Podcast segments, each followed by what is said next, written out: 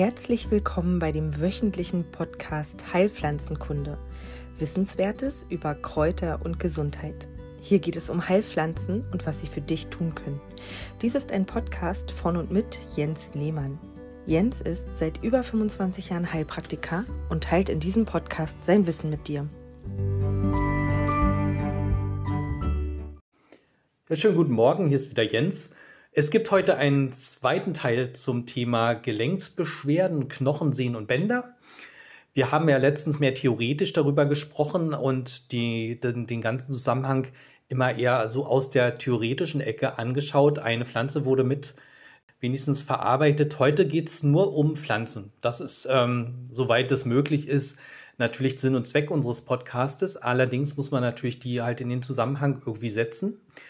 Und währenddessen wir äh, eben im letzten, in der letzten Folge da äh, etwas mehr darauf hingewiesen haben, was alles noch notwendig ist, geht es heute um richtig knochenheilende Pflanzen und damit beginne ich heute mit der ersten Pflanze, die zuallererst eben als äh, Knochenheilpflanze Nummer eins genannt wird. Das wird der Beinwell sein. Ja, und so äh, kommen wir also eben zu dieser Pflanze, die ja schon einen lustigen Namen hat, Beinwell. Bein kommt natürlich von Knochen und Well wahrscheinlich von Gut, also Gut Knochenpflanze. Die hat natürlich auch einen lateinischen Namen. Symphytum officinale wird sie genannt nach Linné. Der hat ja viele Sachen klassifiziert, nicht nur Pflanzen, sondern eben auch Tiere. Sagte ich schon mal in einigen Folgen zuvor. Ein großartige, eine großartige Arbeit. Ja, und so ähm, ist eben der Beinwell auch nicht in einer einzelnen Familie äh, beheimatet, sondern er gehört in die Familie äh, der Raublattgewächse, in der wir eben auch den Borretsch finden, die Hundszunge, die gerade schön blüht, Ochsenzunge auch, Mauseohr und den Schlangenkopf. Ja, soweit, so gut zur Familie. Dann haben wir die Ausbreitung dieser äh, Familie äh, ist recht groß und vielfältig. Also sie ähm, wächst von Asien bis Europa durchgängig an äh, meist eben trockenen oder eben beim Beinwell ein bisschen unterschiedlich eben an nasseren Stellen. Er mag feuchte Böden, mehr so Ufer und Gräben. Der kommt allerdings auch im trockenen, äh, im trockenen Gebiet so zur Geltung und wird dann halt nicht allzu hoch. In feuchten Böden wird er eben bis zu 1,80 in etwa hoch. Habe ich allerdings noch nicht gesehen, so steht es meistens in den Büchern drin. In der Regel hat er so einen Meter bis Meter 50. Ja, Blütezeit ist äh, oft von Mai bis Juli. Es gibt rotblühenden Beinwell, das sind eher die männlichen Pflanzen. Und weißblühende Pflanzen, das sind eben dann die weiblichen. Also damit ist schon gesagt, das ist eine zweihäusige Pflanze und der vermehrt sich halt äh, nicht nur getrennt geschlechtlich und dann eben geschlechtlich, sondern eben auch durch die Wurzeln, die, äh, wenn man ihn gräbt, natürlich immer ein Stück auch drinnen bleibt. Und dann hat man Beinwell so oft und so viel, wie man möchte, an dieser einen Stelle. Und er gehört jetzt nicht ohne Grund in die Familie der Raublattgewächse. Diese Blätter, die sind so filzig hart, also nicht so weich wie ein Frauenmantelblatt, sondern eher so ein bisschen härter, spröde. Und äh, diese Blätter, die kann man total gut zum Garten mulchen, also um die Pflanzen herum eine kleine ähm, Abdeckschicht halt auslegen, benutzen. Und ähm, des Weiteren sind, sind sie natürlich auch medizinisch nutzbar. Man kann sie halt durchkauen äh, und dann auflegen auf die Haut. Es gibt dann eine leichte Rötung für Insektenstiche, wie man das mit manchen Pflanzen halt so tun kann. Allerdings sind die Beinweilblätter immer so ein bisschen pieksig im Mund. Also wenn ich eine Verletzung auf der Haut habe, dann würde ich wahrscheinlich doch eher lieber den äh, Breitwegrich oder den Spitzwegrich nehmen. Okay, ja, medizinisch relevant, äh, was man eben vom Beinwell ganz äh, frühzeitig angefangen hat zu benutzen, ist eben die Wurzel. Und äh, die kann man auch wirklich super gut ausgraben. Das ist eine wirklich sehr mh, hm, gute Arbeit. Also die lohnt sich richtig, wenn man jetzt mal das Ernten von Kardenwurzeln äh, mit bedenkt, wo eine Riesenpflanze ist und eine ganz, ganz winzige Wurzel hervorkommt, ist das beim Beinwell anders. Der hat eine richtig dicke Wurzel und die kann man eben super gut lösen aus dem Boden. Die ähm, trocknet man dann halt, macht die vorher sauber und dann kann man sie auch schon benutzen für das ein oder andere. Das kommt ja jetzt gleich im Anschluss. Der lateinische Name Symphytum, der wird eben vom Lateinischen her abgeleitet vom Symphiin Und das meint, wenn ich bin nicht Muttersprachler im Latein, aber ich nehme mal an, dass das so heißt. Und das meint äh, in dem Zusammenhang zusammenwachsen. Und das nimmt schon mal Bezug auf die Anwendungen dieser Pflanze für all die Generationen, die vor uns waren.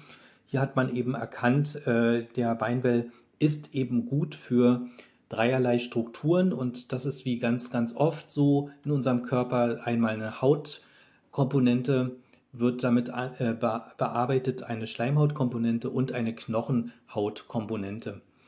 Und diese Strukturen sind oft im Gleichklang, oft erkrankt und ähm, wir haben jede Menge Pflanzen, die sowohl das eine als auch das andere und auch alle drei zusammen behandeln. Und der Beinwell steht da ziemlich weit oben. Die heutige Anwendung äh, schließt eben das innerliche äh, Einnehmen der Wurzel als Tee zum Beispiel oder Tinktur aus. Das wurde in all den Jahrhunderten allerdings immer gemacht. Und äh, so sind wir eben im Moment darauf festgelegt, dass der Beinwell nur noch äußerlich eingesetzt werden darf. Und hier empfiehlt sich halt das Anfertigen von Salben und von Umschlägen und das bei zum Beispiel Knochenerkrankungen aller Art. Ja, da kann man äh, sich eine Fraktur vorstellen, also einen Bruch oder eine Zerrung. Ähm, so ähnlich wie wir das mit verschiedenen Salben haben. Es ähm, gibt da zum Beispiel diese Küttersalbe. Da besteht, äh, glaube ich, der ist der Hauptanteil eben Beinwell drin und die trägt man um das Gelenk auf oder um den Knochen auf und äh, damit ähm, geht einher, dass halt die Zerrung nachlässt, dass der Schmerz sich lindert und dass die Gesundung etwas ähm, vorzeitig eintritt, als ohne, ohne diese Salbe. Dann kann man äh, festhalten, dass der Beinwell auch äh, in der äußerlichen Anwendung alles Unphysiologische, was wir im Knochen haben, ausbaut. Und äh, dazu bedarf es natürlich einer längeren Anwendung eben dieser Salben oder aber der innerlichen Anwendung, zu der komme ich gleich. Er regeneriert eben entsprechend halt die Knochenstrukturen und ähm, äh, baut eben Hüftgelenksarthrosen ähm, ein Stück weit zurück. Ja, also man hat dann kein neues Hüftgelenk, so wie wir das eben bei Operationen der Schulmediziner erleben, natürlich in ge äh, gewissen Grenzen und je nach Vorerkrankungen. Innerlich und äußerlich heilt äh, ähm, der Beinwell aber auch schlecht heilende Wunden, von innen eben durch eben den Einsatz eines Tees und von außen natürlich äh, vom Auftragen der Salbe. Ist eine Art äh, Arnika-Variante, ja, es ist, äh, man könnte sagen, hat man sich verletzt und man hat eben nur eine Küttersalbe zur Verfügung, ist die äh, der Arnika-Anwendung jetzt gar nicht so unähnlich. Auch hier gibt es ja eben im Arzneibild eben diese Verletzungen, stumpfe Traumen und so weiter, Verrenkung, Verstauchung.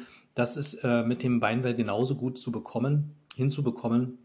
Und die Beweglichkeit der jeweiligen Struktur wird wiederhergestellt und ähm, Schmerzen werden auch reduziert. Ja, dann ähm, habe ich gute Erfahrungen gemacht bei Schleimbeutelentzündungen jeder Art, ja, durch äh, intensives Schreiben zum Beispiel oder Tennisspielen. Das mache ich jetzt nicht selber, das machen Patienten von mir, die ähm, schwören da auf die Küttersalbenanwendung.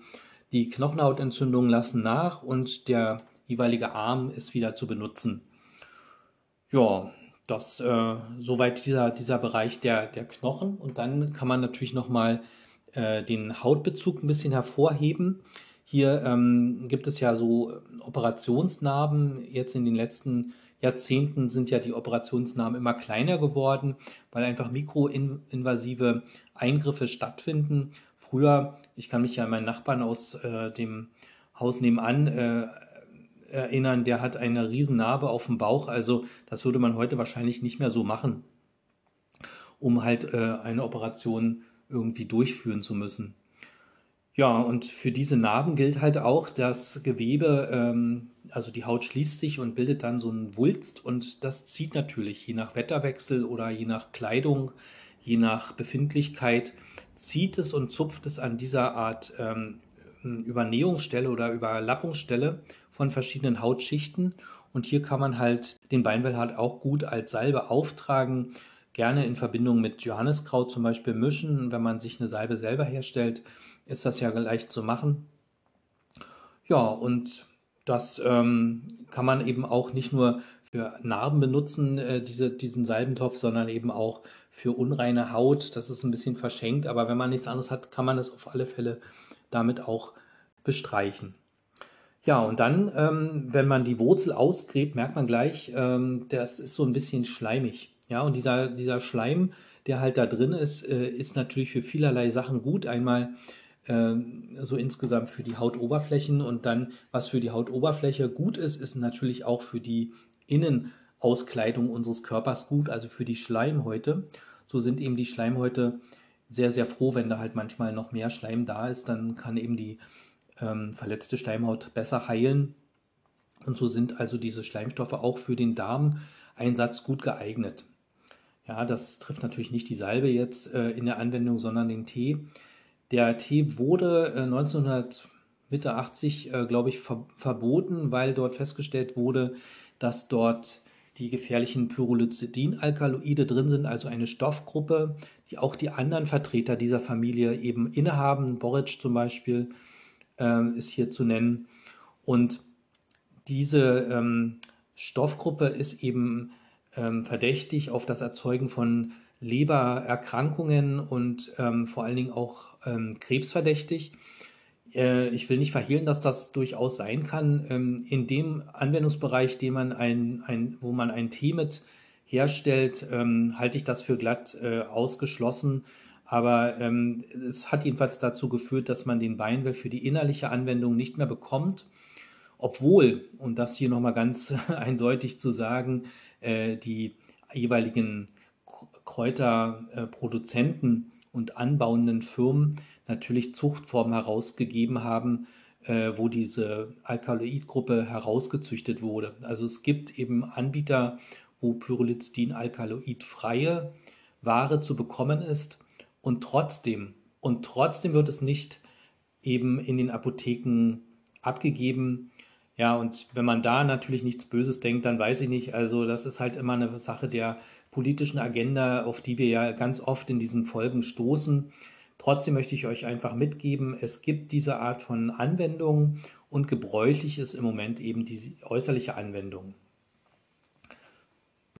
Dann gibt es natürlich noch andere Inhaltsstoffe in diesem äh, in der Wurzel, die man so klassifiziert hat. Man hat eben nicht nur Schleimstoffe und eben diese ähm, Pyrrolizidin-Alkaloide eben äh, gefunden, sondern eben auch Gewebshormone und Gerbstoffe, Rosmarinsäure und ähm, pflanzliche Hormone. Kieselsäure ist auf alle Fälle drin, Calcium und auch ein bisschen Kalium.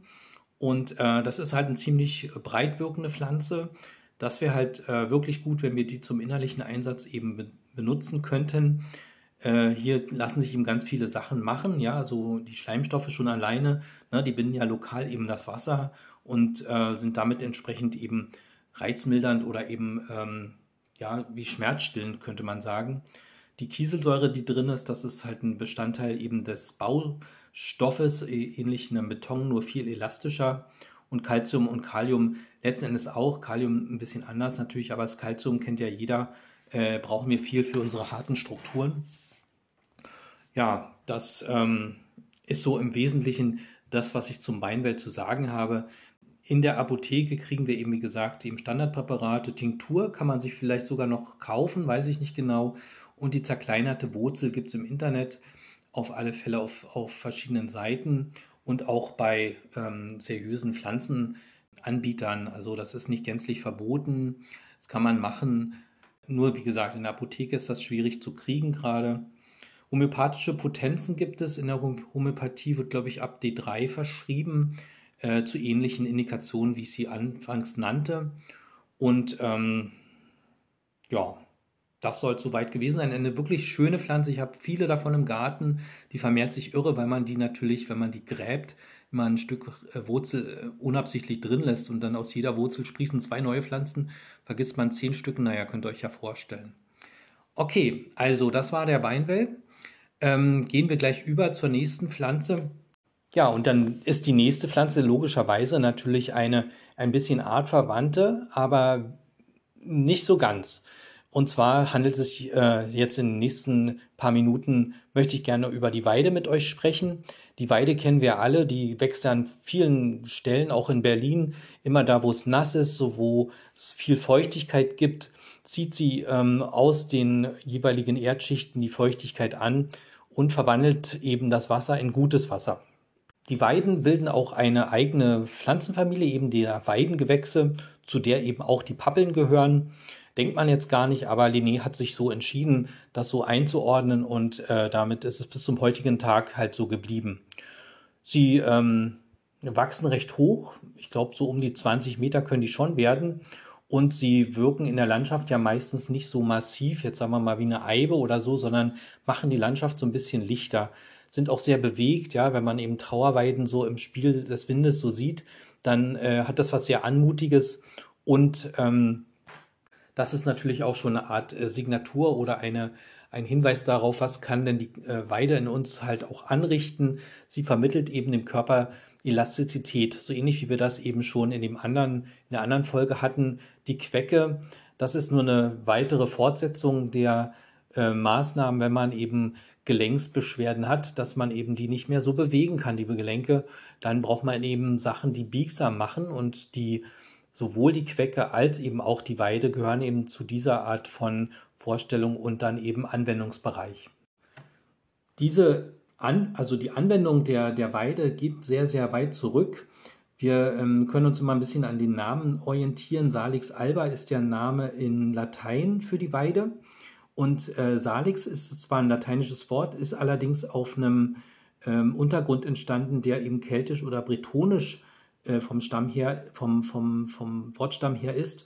Und äh, früher hieß das eben Saul mit Doppel-L geschrieben und nimmt direkt Bezug eben auf den jeweiligen äh, kulturellen Hintergrund, den wir hier haben und äh, nicht der eben aus dem eben römisch-griechischen Bereich herauskommt.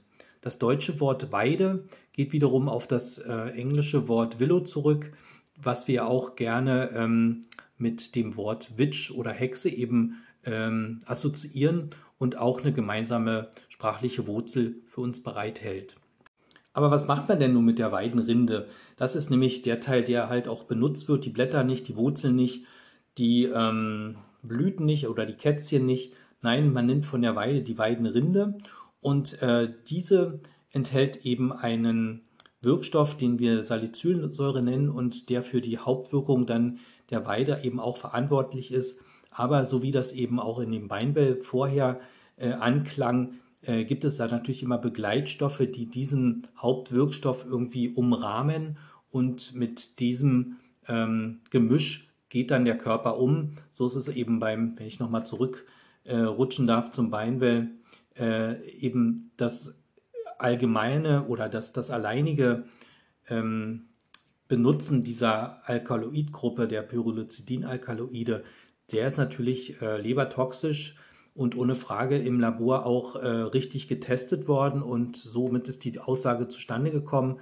Im natürlichen Zusammenhang allerdings gibt es da immer Begleitstoffe, die ja im Labor halt rausgenommen wurden und somit äh, eben im natürlichen Anwendungsbereich, wenn ihr in die Wurzel kaut oder trinkt oder euch einen Tee macht oder eine, eine Salbe eben anfertigt, ähm, dann ist das halt äh, nochmal eine andere Kiste und so ist es bei der Weide auch. Es gibt da eben diese Salicylsäure-Komponente, äh, diese enthält allerdings auch eben noch Gerbstoffe, ganz schön doll viele und Farbstoffe und organische Säuren, die eben diese Salicylsäure und vor allen Dingen das Glykosid, was Salicin genannt wird, ähm, umrahmt oder, oder begleitet.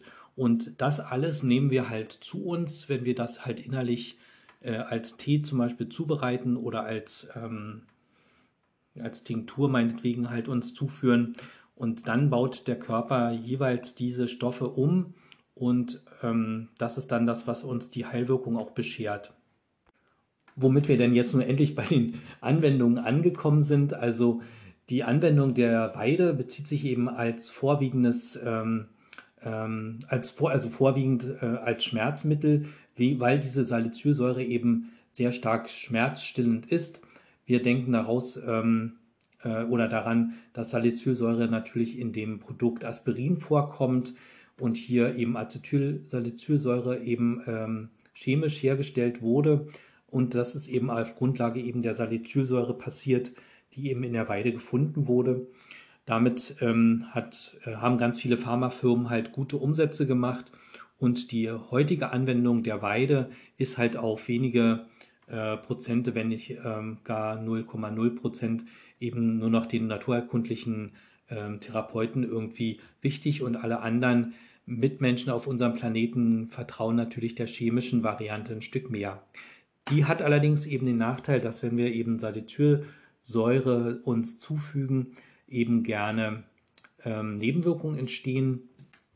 Und zwar die des eben sehr stark Blutverdünnens. Das kann ja in vielen Fällen ja auch eine gewünschte Wirkung sein. Allerdings ist die manchmal so stark, dass eben aus der normalen Schleimhaut einfach ganz schnell Blut heraustropft ähm, oder herausgedrückt wird und bei kleinsten Verletzungen äh, im Darm zum Beispiel eben durch ähm, harte Kost, durch äh, Kotsteine, durch Divertikel, durch Entzündung oder so eben einfach eine sehr starke Blutung einhergeht und das ist natürlich dann ja nicht sinnvoll.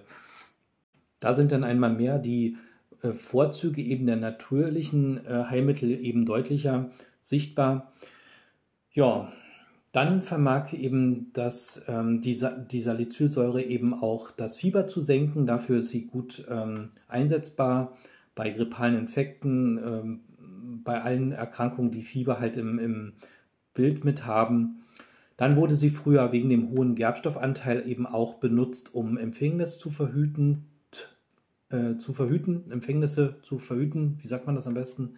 Ähm, wegen dem hohen Gerbstoffanteil, was ja eben alles zusammenzieht. Und äh, daraus ergeben sich wiederum andere Anwendungen eben der früheren Art. Also Blutstillung wäre das eine. Ne? Der Gerbstoffanteil ist eben so groß, dass er eben lokal das Blutgefäß zusammenzieht.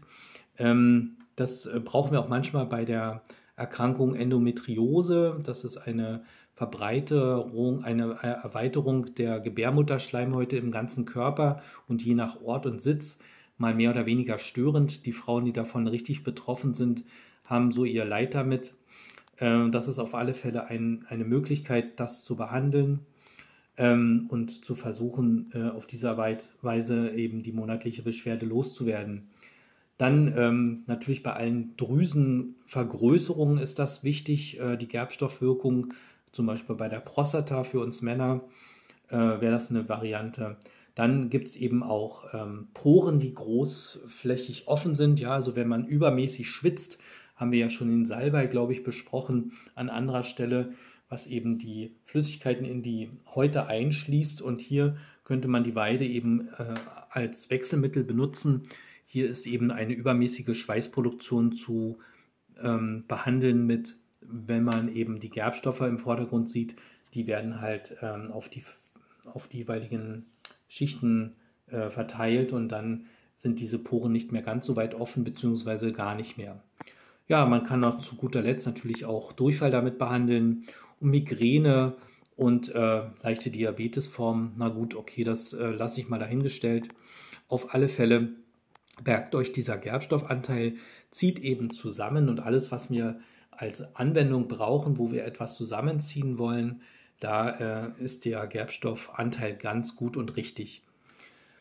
Ja, ähm, soweit so gut zur, zur Anwendung der Weide. Ich habe sie eben deswegen ausgesucht, weil wenn ihr Weide, Weidenbäume anseht, äh, dann sind die ja sehr, sehr verknöchert. Ne? Also die sind nicht wie äh, eine Buche, glatter Stamm und dann gib ihm einen nach oben, sondern Weiden sind so verknorkselt und sehen äh, meistens im späteren Lebensalter sehr, sehr ähm, verformt aus. Und das ist äh, also im heutigen Stadtbild schwierig zu sehen, aber wer mit alten Menschen zu tun hat, der weiß, äh, alte Menschen sind auch oft verknorkselt. Äh, das meine ich nicht abwertend, sondern eher ähm, positiv und liebevoll gemeint.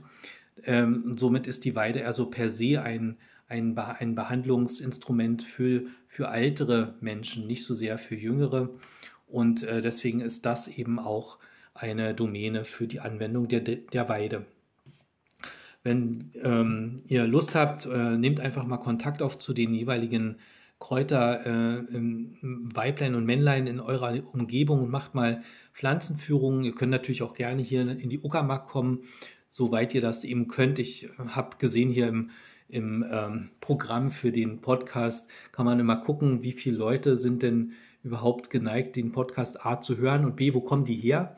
Und da habe ich auf ähm, ganz, ähm, da sind, da kommt eine Liste zustande, wo euch, ähm, wo, wo man doch ganz schön ins Wundern kommt, weil es gibt ganz schön viele Leute, die nicht nur aus Deutschland, sondern Österreich und Schweiz, sondern eben auch aus Mexiko und aus äh, Guatemala und den ähm, afrikanischen Ländern, asiatischen Ländern. Also äh, offensichtlich äh, erreichen wir ein großes Publikum und da finde ich, ähm, lasse ich auch Nachsicht walten, da müsst ihr natürlich nicht in die Uckermark kommen. Allerdings ähm, macht es Sinn, wirklich in der Nähe mal Leute aufzusuchen, die mit euch Pflanzenführungen unternehmen und dann könnt ihr eben so wunderschöne Bäume wie eben die Weide gut und leicht vor Ort eben äh, antreffen und einfach beobachten.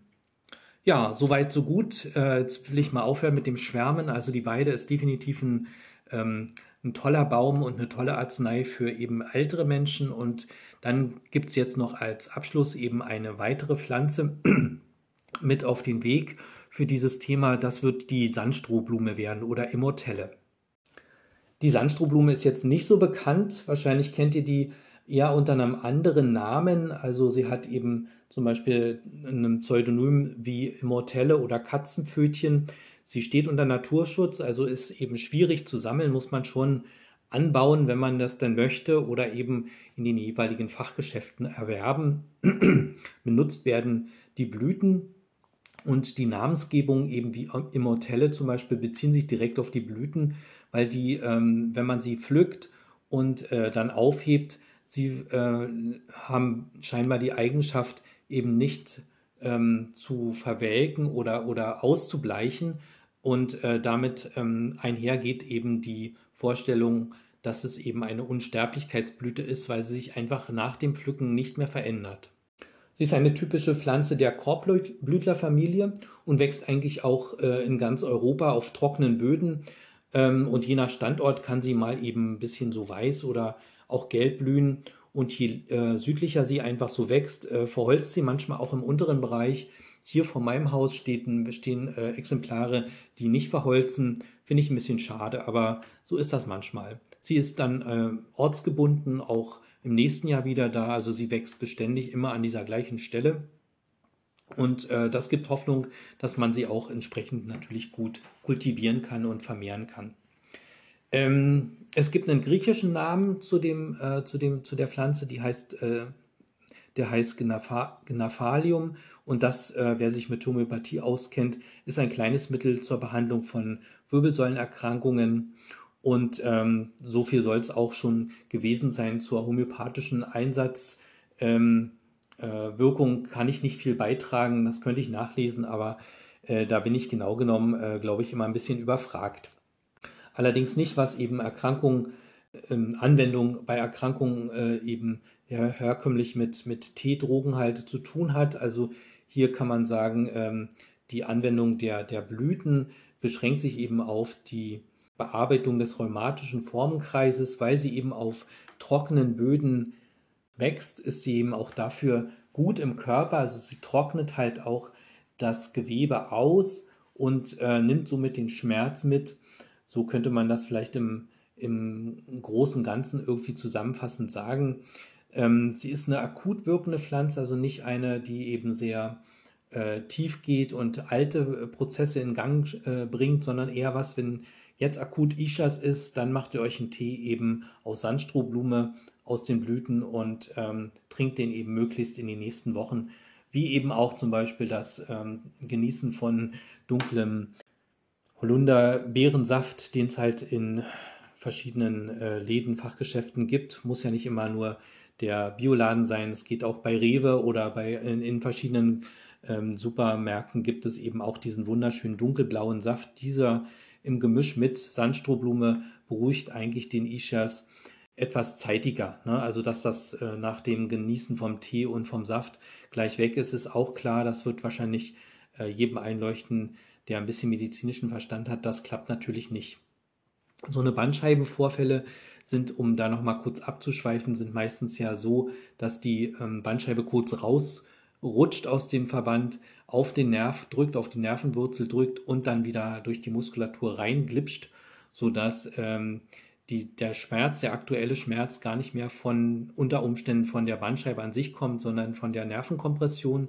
Und hier wirken eben Sandstrohblume und eben Holunder Beerensaft eben ziemlich gut auf die Nerven ein. Und eben nicht nur da, man kann eben damit auch Neuralgien zum Beispiel behandeln, Taubheitsgefühle der, äh, Taubheitsgefühle der Hände und der Füße, aber eben auch im Gesicht zum Beispiel. Äh, das wäre ein, Eingang, ein ähm, Anwendungsgebiet eben für die Sandstrohblume als Tee. Ja, sie blüht eben gelb, also in der Regel ist das jedenfalls so und damit ähm, will ich diesen gesamten Block eben auch nochmal umranden. Äh, wir haben ja schon gehört, äh, gelbblühende Pflanzen werden so der Leber zugeordnet und so dass eben ähm, nicht nur für die Behandlung von Knochen, Sehnen, Bänder und Gelenken wichtig ist, eben Mineralien heranzukarren und schmerzstillend zu wirken. Das ist natürlich eine große Komponente, aber vor allen Dingen müssen die versorgenden Organe behandelt werden. Das ist in dem Fall halt die Leber und hier haben wir mit der Sandstrohblume eine weitere Vertreterin der ähm, Möglichkeit, die Leber zu behandeln, weil sie eben gelb blüht, richtet sich eben ihre ähm, Heilkraft auch auf die Leber und hier ähm, tut sie einfach, ähm, ähm, einfach ihre Arbeit und äh, ist dort sehr ausgleichend. Und wenn es um die Leberwirkung geht, dann ist natürlich auch hier nicht in, äh, in diesem Zusammenhang gemeint, äh, dass die Leberzellen sich erneuern, sondern hier wird eben die Produktion der Gallenflüssigkeit mit mehr erwähnt, also die halt mehr hervorgebracht wird und damit ist eben wiederum verbunden, dass eben Eiweiß- und Fettketten sowohl gut gespalten werden können, als auch eben gut verarbeitet werden können, was ja als Grundvoraussetzung dafür zu sehen ist, dass wir eben einfach gesunde, gelenksnahe Strukturen hinbekommen. Ja, soweit zu diesem Thema Gelenke und Knochen und ähm, ich hoffe, es war spannend genug für euch. Es gibt da so, so, so, so, so viel noch zu sagen, aber ich versuche immer pro Folge euch nicht voll zu packen und äh, möchte euch einfach nochmal an dieser Stelle auffordern, entweder äh, mit den Leuten vor Ort äh, in Kontakt zu treten, wenn ihr euch um Heilpflanzen bemüht, müsst ihr einfach viel an die Natur gehen, viel rausgehen und gucken das ganze Jahr hinweg, wie entwickeln sich Heilpflanzen und ähm, ja, versucht einfach im nächsten Jahr loszuziehen oder wenn es eben geht, schon dieses Jahr. Und ähm, wendet euch an die Leute in der Umgebung. Und wer in der Nähe von der Uckermark lebt, ja, das ist eine äh, Reise wert, kann ich äh, versprechen. Ähm, schaut mal bei mir vorbei. Bis dann, nächste Woche gibt es ein anderes Thema. Macht's gut. Tschüss. Dies war der Podcast Heilpflanzenkunde. Wissenswertes über Kräuter und Gesundheit. Weitere Angebote und Informationen findet ihr in den Shownotes und unter www.pflanzenpraxis.com. Wenn du Fragen an Jens hast, schreib gerne eine E-Mail an kleinekräuterkunde@yahoo.com. Danke fürs Zuhören und empfehle diesen Podcast gerne weiter.